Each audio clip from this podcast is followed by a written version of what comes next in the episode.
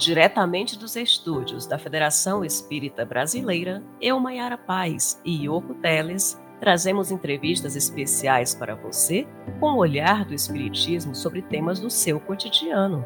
Fique ligado, está começando o podcast Espiritismo em Pauta. Predestinado a uma história de aprendizado, amor e dor. Zé Arigó viveu em meio aos desafios da mediunidade exercitando por meio do espírito de Dr. Fritz a cura, o bem ao próximo. Superou muitos obstáculos, diários até, como ofensas, dúvidas, até mesmo a prisão, se apoiando sempre na família e na fé para seguir adiante. E essa história de dedicação e superação chegará aos cinemas do país dia 1 de setembro. E como não poderíamos perder esta oportunidade, é sobre ela que falaremos hoje em nosso Espiritismo em Pauta, ao lado do produtor deste longa-metragem protagonizado por Danto Melo e Juliana Paz. Conosco, Roberto Dávila, da Moonshot, referência em produções para TV e cinema. Bem-vindo, Roberto. Obrigado, muito prazer em estar aqui, muito, muito obrigado pelo convite. Roberto, é uma alegria revê-lo e tê-lo conosco falando de mais uma bela obra produzida por você. Nós tivemos a oportunidade de ver já o Predestinado na cabine, né? E eu aqui antecipo ao público que aguardem uma história bela e emocionante. Com mais de 30 anos de carreira, com produções variadas para as diferentes telas, o que, que lhe atraiu na história de Zé Arigó, Roberto? Olha, eu, eu tenho uma memória de infância do, do, da existência do Zé Arigó. Ele, ele, a sua época, enquanto esteve vivo, é, especialmente no final da vida, se tornou uma, uma celebridade e, um, e, um, e, uma, e uma, um evento na vida do país, né? Tinha milhares de pessoas que iam lá mensalmente, tinha caravanas, tinha existia para você ter uma ideia uma linha de ônibus direta de Buenos Aires para Congonhas, em Minas Gerais, que é onde ele morava e onde ele atendia. Quer dizer, era, era, eu tinha isto na minha memória e em algum momento eu me interesso muito por espiritualidade, estudei muito uh, isso no, no, na, minha, na minha juventude, e apesar de não, não, não professar nenhuma religião, assim, né, formalmente, eu nasci numa família católica, mas tampouco frequento a igreja católica, mas eu, eu tenho muita espiritualidade e muito estudo sobre isso. É, e, esse, e esse, a proposta de fazer o filme me chegou por uma via muito diferente, assim. É, veio... Tem um, um, um grande ator norte-americano chamado Alan Arkin, ganhador de Oscar, que já fez muitas coisas, e ele veio ao Brasil na década de 80 é, para protagonizar um filme brasileiro chamado O Que é esse Companheiro, em que ele fazia um, um embaixador americano. E esse Alan Arkin era vizinho lá de um indivíduo que é escritor chamado John Filler, que era um cara que escrevia sobre fenômenos de paranormalidade, pesquisava, inclusive ele desvendou muitos falsos fenômenos de, de, de paranormalidade da sua época. E esse cara conheceu e escreveu um livro sobre o, o José Arigó, que chamava-se, à sua época, O Cirurgião da Faca Enferrujada, e que acaba de ser republicado pela editora Pensamento, com o nome Arigó e o Espírito do Dr. Fritz. Dali é um relato muito pungente, então essa foi a primeira obra que, que me tocou. O próprio Alan Arkin queria fazer um filme, escrever um roteiro, mas escreveu um roteiro do ponto de vista de um norte-americano que vinha para cá e conhecia essa história. É, e ao ler o livro, o livro tem um relato tão forte de todas as coisas que aconteciam, e o fenômeno do que ele fazia, das cirurgias, das cirurgias abrindo o corpo sem nenhuma anestesia, sem nenhuma preparação, e ainda assim não infeccionava, ainda assim não sangrava, ainda assim as pessoas se curavam, ainda assim a recuperação era extraordinariamente rápida. É, é uma coisa muito intrigante, né? Então me interessei pelo filme, é, topei fazer o filme na época e logo percebi que não era aquele filme para ser feito, era aquele era um filme do ponto de vista de um norte-americano, né? Falei, não, a gente precisa fazer um filme brasileiro para brasileiros. A gente, a gente é, reescreveu ou escreveu um novo roteiro originalmente, a Jaqueline Vargas, que é autora, é, e fizemos uma pesquisa profunda. Aí passamos a conhecer toda a família, todos os filhos dele são vivos, o, o relato deles é muito pungente das histórias que eles viveram em primeira pessoa. É, muita gente lá em Congonhas que ainda vive lá e que trabalhou com o Zé Arigó, que dão testemunhos muito, muito emocionados a respeito. É, e aí isso nos, nos tomou de um jeito que é uma história que precisa ser contada, precisava ser contada. Eu acho que, diferentemente do Chico, que deixou uma obra escrita e que, portanto, as pessoas, mesmo depois da sua passagem, ele não estando mais aqui presente, ainda a obra está aí, as pessoas se relacionam muito com a obra, portanto, a, memória da existência dele. O, o Zé Rigó, ele, ele, enquanto atuou, enquanto esteve ali, ele foi muito lembrado e posteriormente o Dr. Fritz manifestou em outros médiums, né? Então a memória da existência do Arigó, ele morreu em 71, foi aos pouquinhos é, desaparecendo, né? Então, as novas gerações não conhecem Zarigó, não ouviram falar do Zarigó, eu acho que é um bom momento para reapresentá-lo, e foi a pessoa que trouxe para a gente, para o mundo, a possibilidade da cirurgia espiritual. Roberto, o filme fala de amor, de dor, de fé, de um homem em busca de compreender-se neste processo da mediunidade, enquanto auxilia o próximo. Sobretudo nos dias atuais, é, Roberto, qual a importância de contar a história de Zé Arigó para o mundo? Olha, você sabe que esse foi é muito boa pergunta e, e esse foi um dos grandes conflitos nossos ao tentar escrever sobre essa história, né? a gente começou a escrever as primeiras versões de roteiro e, e a todo momento eu olhava para aquilo e era um filme sobre o Dr. Fritz. Né? A gente chamava o, o, projeto como Arigó, antes, ainda antes de ganhar o título predestinado, ele, a gente chamava o projeto internamente de Arigó. Né? Então, estamos fazendo um filme sobre Arigó, e olhava para aqueles roteiros e era o fenômeno, a fenomenologia, que é tão pungente que ela, que ela toma muito né, da, da sua atenção. É, até que me caiu essa, essa, essa realidade que é quem é o Zé Arigó, né? Quem é a pessoa Zé Arigó? Quem é esse ser humano que é, Arigó quer dizer na linguagem simples do, do, do, mineiro quer dizer pessoa simples, quer dizer caipira, quer dizer é, pessoa sem grande malícia, é, então, você pega uma pessoa muito simples, que foi chamado por isso, ele ouvia vozes, ele ouvia isso como um chamado, ele resistiu a isso muito tempo, ele era muito católico, assim como sua mulher é, que é interpretada pela Juliana Paz, ou igual pelo Danton Mello, é, e ele resistiu muito, até por não saber o que era aquilo, muito assustado, achando que estava assombrado por qualquer coisa. É, e uma vez que essa pessoa aceita a sua missão e aceita a sua tarefa ali, se, se coloque no lugar de uma pessoa que durante mais de 20 anos trabalha pelos outros, fazendo bem pelos outros, é, professando a cura é, em tempo integral, durante né, sem férias, o ano inteiro, todas as semanas, é, abrindo mão de si mesmo, abrindo mão da própria vida, abrindo mão da convivência com sua família. Então, isso é um exemplo que hoje, você fazer o bem, né? Meu, meu pai falava é, muito essa expressão, fazer o bem sem olhar a quem, né?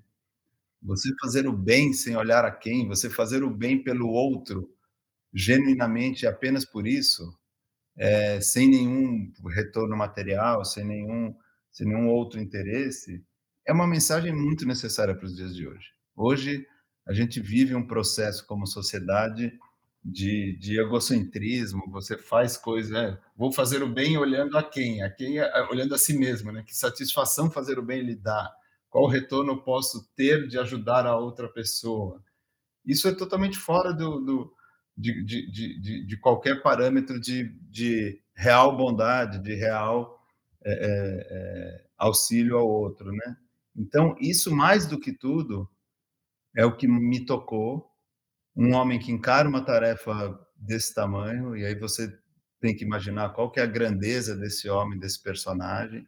Eu, na minha cabeça, faço um, um paralelo, assim, óbvio que é, distante, guardadas as proporções, mas eu faço quase como uma paixão de Cristo, sabe? Pessoa que abre mão de si mesmo pelo outro, a ponto de é, é, é dedicar a sua vida inteira a isso, com, com, com, suas dores, com as dores da família. A história do Arigó é muito dramática, um homem que tem um poder de cura tão fantástico, é, e, e, ele tem um filho, o filho mais velho dele é vivo ainda, Tarcísio, é, que desde criança tinha um problema muito, uma doença muito grave nos ossos, e, e, até hoje luta com isso, fez várias operações, várias próteses e tal, e ele não podia curar o próprio filho. Ele não escolhia quem ele curava. É, então, você imagina a dor e o sofrimento também desse homem intimamente, ao se dedicar ao outro e não poder curar o próprio filho. Sabe, você tem muitas passagens nessa história que são muito pungentes, são muito emocionantes, e no fundo é a mensagem que mais precisa ser dita no dia de hoje. É olhar para o outro, ter empatia pelo outro, fazer pelo outro, né? abstrair-se de si mesmo, dedicar-se a, uma causa outra que, que faça pelo bem da coletividade e das outras pessoas. Eu acho que é mais do que tudo isso que me atraiu para isso e é essa importância de contar essa história hoje. E uma mensagem de fé, né, Roberto? A gente vê ao longo do filme. Ele, ele questiona, se questiona, questiona realmente o trabalho, é desafiador, como, né, como a relação dele com o Tarcísio, de fato, mas continua, né, é, ali tendo realmente o apoio da esposa, né, mas ele, a gente vê que sofre, sofreu, se questionou, questionou o entorno, mas continuou é, focando no bem ao próximo, né, então realmente a história ficou, é belíssima e foi retratada para as telas também de uma forma muito bonita. E falando em bastidores, Roberto, na produção do Predestinado, que previa o lançamento, né, antes da pandemia, inclusive, que a gente se encontrou, né, mas que, como a gente fala, veio no momento certo. Como é que foi a construção desse enredo, dessa produção para as grandes telas? Os desafios, as descobertas, de se levar essa história tão bonita para as telas dos cinemas? Olha, foi, foi muito, foi muito é, prazeroso por um, por um, certo momento, mas foi, foi mesmo um processo de descobertas, né? É, um, um filme tradicionalmente se, se, se faria da seguinte maneira, este mesmo filme, né? É uma história passada em Congonhas, nas décadas de 50 e 60, portanto, a gente precisava, para representar essa história, é, lugares que se parecessem com o que era Congonhas em 50 e 60, a própria cidade de Congonhas está bastante modificada, né? Está bastante descaracterizada do que era naquela época, é, fizemos uma grande pesquisa iconográfica para descobrir como era aquilo. É, e normalmente você faria o quê? Iria num lugar que se parecesse assim, faria lá as cenas exteriores nesse lugar e voltaria ou para São Paulo ou para o Rio de Janeiro, montaria num estúdio a parte interna das, das, das situações, o centro espírita, a casa dele, etc. Então, filmaria o resto num estúdio. Só que ao ir para Minas Gerais e ao começar a procurar esses lugares, é, tem uma. O, o, estado inteiro, a gente acabou filmando muito pouco em Congonhas propriamente, que ainda tem lá a parte preservada, que é o Santuário do Bom Jesus do Matozinho, né, com, com as esculturas do Aleijadinho e tudo mais. Mas depois achamos na região do, da Zona da Mata, Cataguases e arredores, é, muitas cidades que ainda tem uma cara, uma dimensão e um estilo de vida muito parecido com o que era Congonhas da época. Congonhas da época tinha é, em 53 mil habitantes. Para você imaginar uma cidade tão, tão modesta, tão pequena assim, ter, vir a ter essa relevância e receber esse tanto de gente. Perdão. É, e aí eu viajei dois mil quilômetros procurando essas cidades e em algum momento resolvemos fazer o filme todo ali. Encontramos uma pequena cidade próxima a Cataguases chamada Rio Novo, que tinha essa cara né, de, de anos 50, anos 60. Faz-se muito filme de época em Minas, mas normalmente uma época colonial, né, relativa ao patrimônio histórico de Ouro Preto, de outros lugares, não era isso que a gente procurava. É, e a cidade nos abrigou muito, assim, a população da cidade, as pessoas é, ficaram muito felizes, foram muito cooperativas conosco, acabamos fazendo o filme inteiro lá, tanto exteriores quanto interiores. E a riqueza que isso ganhou é imensa, porque a gente tem dias lá com 300 figurantes, com uma população na rua que vem recebê-lo, a gente encena. Ele foi perseguido politicamente, foi perseguido é, pela polícia a ponto de ser preso por prática é, é, ilegal de medicina, corandeirismo, que era um crime previsto na Constituição à época. É, depois foi indultado pelo próprio presidente Juscelino Kubitschek, que se tornou muito seu amigo. Ele curou a filha do Juscelino Kubitschek, que era médico e não, não, não tinha meios de curar a própria filha. E aí você vê aquelas pessoas na tela e são pessoas com uma força tão grande, tão pouco retratadas, que isso também atribui ao filme uma força e, e, e muito interessante que muitos momentos é, é, encenando os atendimentos dele no, no, no, centro espírita ali, as filas de pessoas que estão ali e tal, muitos, muitos, muitos momentos não houve dia na filmagem que alguém que estava ali na fila caracterizado para fazer a cena, etc., não nos parasse. Oi, posso te falar uma coisa? Pode. Eu conheci o Zé Rigó. Minha mãe me levou quando eu tinha sete anos de idade, e, nos... e relatos muito emocionantes. E aí, mais ainda do que você fazer tecnicamente um filme dentro do estúdio, né? É, isso foi nos dando uma, uma imersão e uma, uma vivência do filme que, de alguma maneira, também passa na tela. Né? Eu estava revisando o material ontem e, e, e, uma entrevista com o, com o Danton, Danton é um ator muito bom, né? Se entrega completamente, e, né? A gente percebe. Se entrega completamente. E é interessante, ele relata o seguinte, né? O Danton não é religioso. Quando propusemos o filme para ele, ele, ele começou a se perguntar por que eu? Por que esse filme? Por que eu? Por que as pessoas estão querendo que eu faça isso? Eu sequer tenho afinidade com, com, com a religião, com o assunto, com esse tipo de, e ele disse que, como o processo normal dele, ele é um cara que, qualquer trabalho que ele faz, um, um filme, uma novela, uma peça de teatro, ele recebe o texto ele lê de uma vez.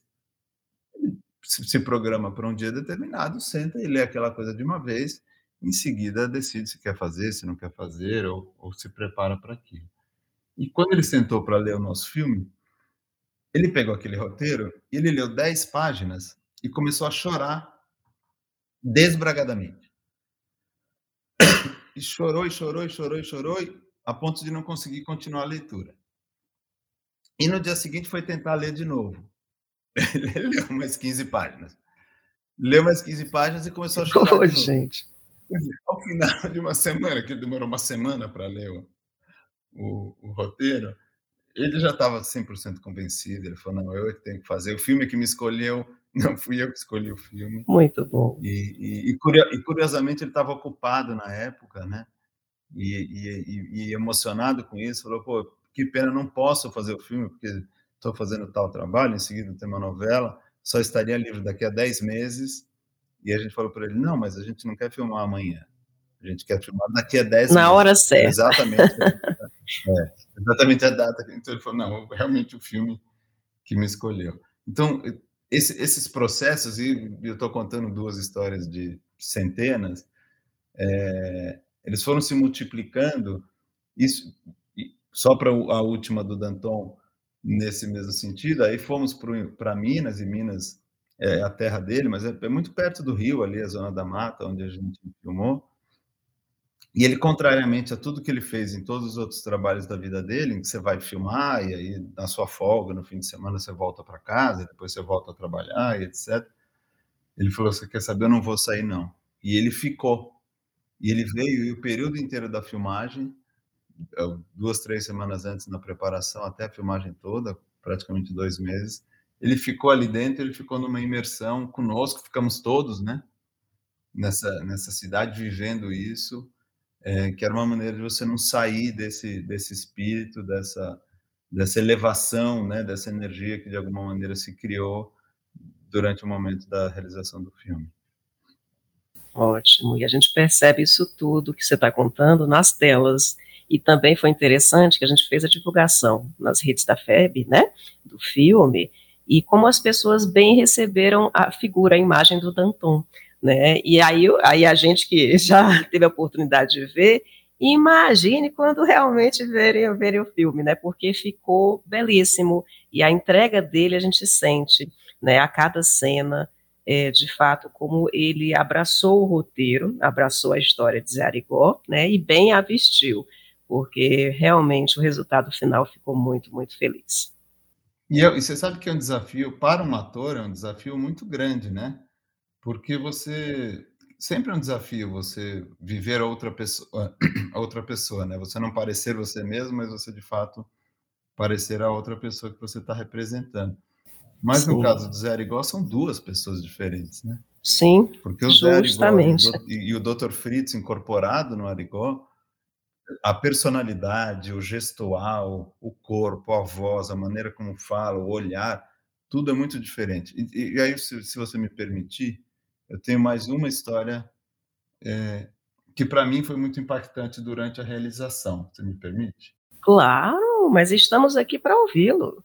É, um dos nossos principais consultores lá durante a, a construção do, da história do filme foi o Sidney um dos filhos do Zé Arigó, que também foi, foi inclusive curado por uhum. ele, mas conviveu muito com o pai e presenciou muitas das coisas que estão ali.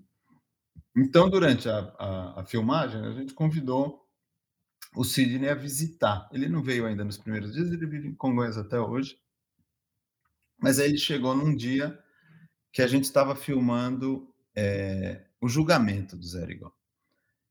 Então você tem aquele tribunal cheio de gente, uhum. etc. E tal, e nesse momento, ele está ali sentado em silêncio, sem falar nada. Quem está falando lá é o Meirinho, que está lendo a sentença, o juiz ali não sei o quê, o padre para cá, etc. E, tal. É, e tem um momento que o diretor é, pediu para o Danton o seguinte: você está aqui ouvindo essa sentença e tal, e você baixa os olhos e é como se Dr. Fritz é, se incorporasse em você naquele momento, e você só abre os olhos e olha para o juiz. E esse olhar tem uma força que constrange o juiz. E o juiz fica todo incomodado uhum. com isso. E depois Sim. ele respira e volta a ser José Arigó. E a gente encenando isso, a sala muito cheia, né? Com todos os atores, os figurantes, a equipe, etc e tal. Uhum. Então, o monitor que você podia observar isso estava três salas para lá, num lugar um pouco distante, e de onde você não conseguia ouvir isso que estava acontecendo do set, isso que eu acabei de relatar.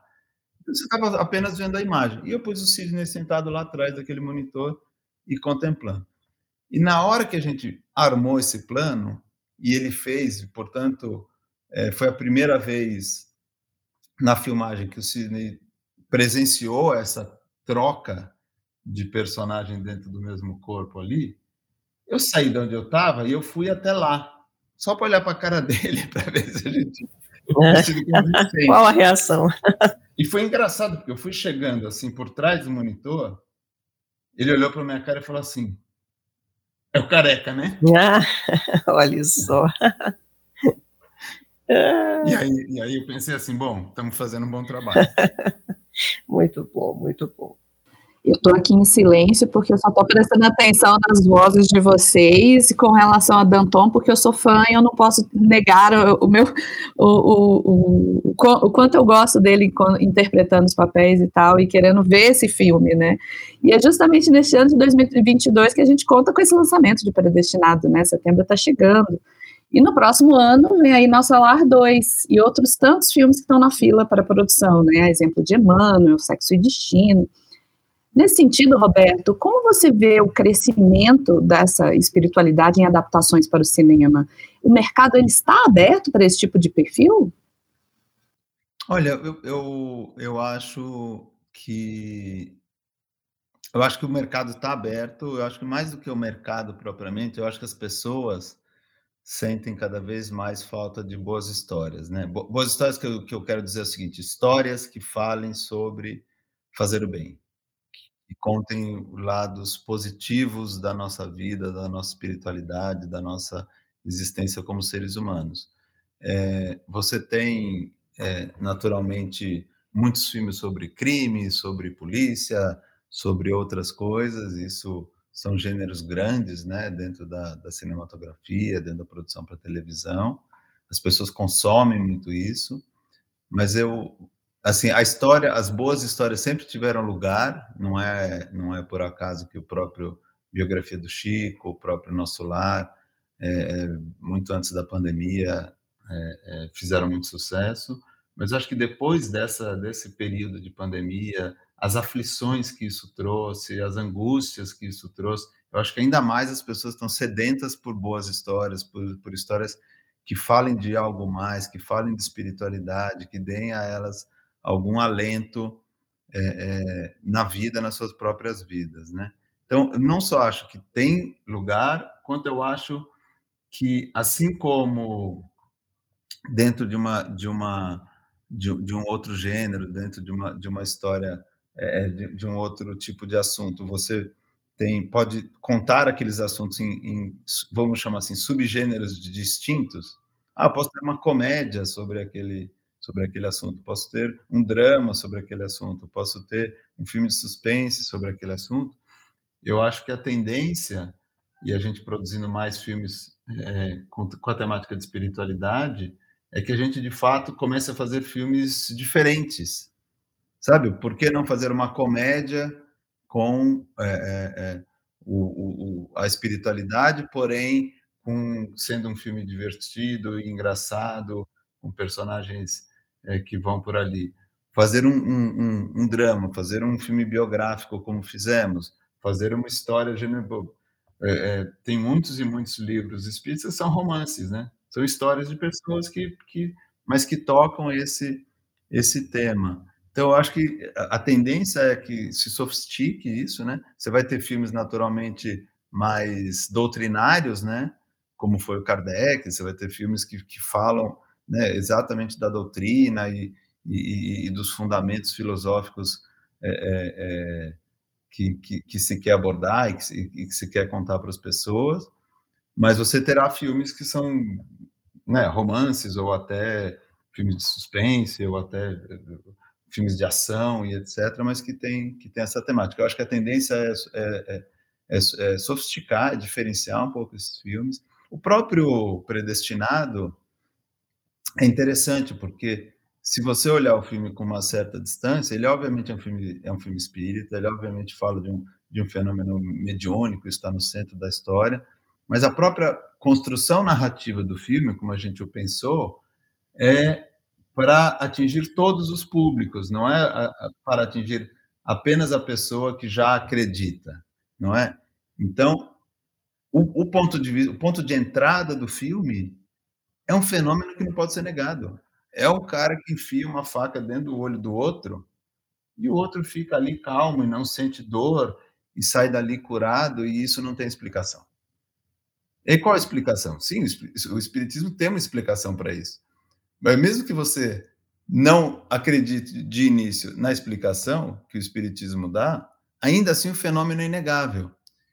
Então, isso tem um poder de, de impacto para qualquer pessoa, de qualquer religião, ou até não religiosas, muito forte. E a gente quer que isso seja uma mensagem que de fato possa atingir todas as pessoas, ou o máximo possível de pessoas de todos os, os espectros ideológicos ou religiosos, sabe? Eu acho que tem, tem esse o, fi, o filme tem esse poder de comunicação e eu acho que a, a tendência atual é que a gente consiga fazer mais histórias, mais filmes que comuniquem o bem, que comuniquem outra linha do que é, um pouco em, em, contraposição a esses filmes que só falam de crime, que só falam de maldades que existem por aí. É, e é bem isso, Roberto. A gente, por exemplo, no catálogo da FEB, são mais de 400 títulos com, com histórias muito variadas. Temos romances, temos poesia, temos infantis, temos biografias, temos muita parte científica também.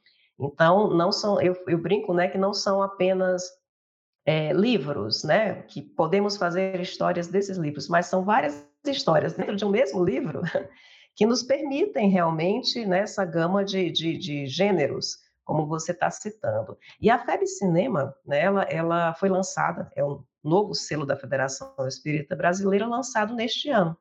Né, ele busca justamente levar para as diversas telas né, títulos da FEB e outras histórias de bem. E já contamos com boas parcerias em andamento, como a divulgação do Predestinado e outras perspectivas positivas.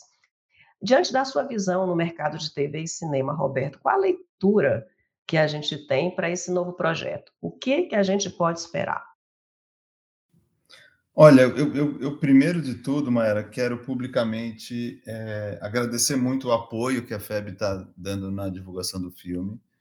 É, e assim como eu acho, como disse antes, que a gente vai fazer filmes diferentes e, e, e porque eu, assim fala-se no mercado assim, ah, é, é o gênero filmes espíritas, né? Eu, eu acho que filmes espíritas ou, ou, ou, contar histórias de bem não é um gênero. Eu acho que é, isso é, é, é, um, é viés e é, um, é uma decisão das pessoas que fazem que fazem filmes, assim como das pessoas que gostam e querem assistir esses filmes. Os gêneros são esses. O, faz o, vamos fazer um filme infantil contando uma história de bem. vamos fazer um romance, vamos fazer uma comédia. É, então, acho que a, iniciativa da, da, da FEB de abrir esse braço de cinema, de discutir isso, de estimular que mais pessoas façam esses filmes, eu acho que tem uma, uma estrada de, de potencial sucesso muito grande, porque, é, ao mesmo tempo, acho que a gente. As, perdão. Ao mesmo tempo, as pessoas que entendem isso dessa maneira e que veem essa possibilidade e, e que sentem falta de mais histórias de bem sendo contadas, têm que se juntar, têm que se unir e têm que usar as suas próprias redes para progredir esse assunto. Então, a, a, gente ficou muito, muito feliz quando a FEB decidiu apoiar a divulgação do nosso filme, porque a gente sabe, o, o filme foi feito para estas pessoas, né? para essas pessoas que fazem parte da capilaridade da rede da FEB, as pessoas com quem a FEB fala, é quem a, a FEB atinge, impressiona com as suas comunicações, e o filme foi feito para essas pessoas. Então, quanto mais essas pessoas virem isso, e a gente sabe que essas pessoas depois, no seu boca a boca, vão, vão progredir com essa mensagem, vão progredir com essa informação, vão sugerir que mais pessoas vejam, que mais pessoas se impressionem pelo filme ou pelos filmes que virão em seguida. Eu acho que é, que é disso que é feito, né? É feito disso, de nos unirmos, é feito de, de, de falarmos das coisas que nos interessam e é feito da gente construir juntos essas histórias. Estamos juntos, Roberto. A gente tem a alegria realmente de divulgar, né? Porque é uma história de bem, muito bonita. Realmente o público é, que vá aos cinemas para porque vai ser o reflexo, né? No caso do movimento espírita, o reflexo da vivência do Evangelho, né? Ali o reflexo do trabalho mediúnico, né? Com desafios, né, o apoio espiritual. Então, são várias temáticas que a gente observa né, ao longo do filme, e, e, eu destaco aqui uma trilha sonora belíssima e uma caracterização muito, muito boa. Né? Então, eu, o público realmente, eu acho que o público, não somente o público espírita, mas como você disse, é, toca em pontos é, da temática, né, da doutrina espírita, porém, é para todos os públicos né, todos aqueles que desejam, sobretudo agora em momentos né, tão difíceis que vivemos, que desejam uma, uma, uma lição de amor, né, uma lição de paz, é, que, que, que realmente possam ali sair tocadas dos cinemas, porque ficou um resultado muito, muito bonito. Ah, que bom. Muito obrigado. Muito obrigado. A gente, a gente fez esse filme com muita fé, realmente. E eu acho que se as pessoas que assistirem, de alguma maneira, essa história puder tocá-las, elas puderem olhar para dentro de si e refletir sobre para quem eu estou fazendo bem, né? E, e, e, se eu não posso fazer mais, só isso já será um resultado muito grande do filme. Grande alegria tê-lo aqui conosco, Roberto, falando sobre o longa-metragem Predestinado e a Vida de Zé Arigó, que será lançado em setembro em todo o país. Gratidão e muito êxito para a divulgação dessa história e que venham outras. Claro, sempre que quiserem. E, e, e se eu posso fazer uma sugestão, é, só que aí, só que aí meia hora não vai ser suficiente. É, convidem no futuro o, o, Sidney, talvez, o filho do, do Zé Rigó. Ele, ele é um entusiasta e eu acho que ele teria muito prazer também de falar com vocês e contar, contar assim, suas experiências em primeira mão com, com o pai. Excelente. Nos conhecemos, né? Naquela, naquele nosso Sim. primeiro encontro, ele estava junto, né? Ele Muito agradável, junto, é. inclusive. Ótimo, maravilha. Roberto, muitíssimo obrigada mais uma vez por estar aqui conosco, por este reencontro, né? E aos nossos ouvintes, anotem nas agendas, 1 de setembro, filme Predestinado nos cinemas. Obrigada por estarem conosco nesta edição. Caso desejem enviar sugestões de temas ou falar diretamente com a gente, basta mandar um e-mail para comunicação@febnet.org.br. Até o nosso próximo encontro. E se você gostou do podcast Espiritismo em Pauta, não esqueça de nos seguir no seu agregador de áudio. Procure por FEB Podcast ou Federação Espírita Brasileira. Até a próxima. Até lá. Este podcast é uma produção da Federação Espírita Brasileira e pode ser ouvido no febpodcast.com. Espiritismo em Pauta, o olhar do Espiritismo sobre temas do seu cotidiano.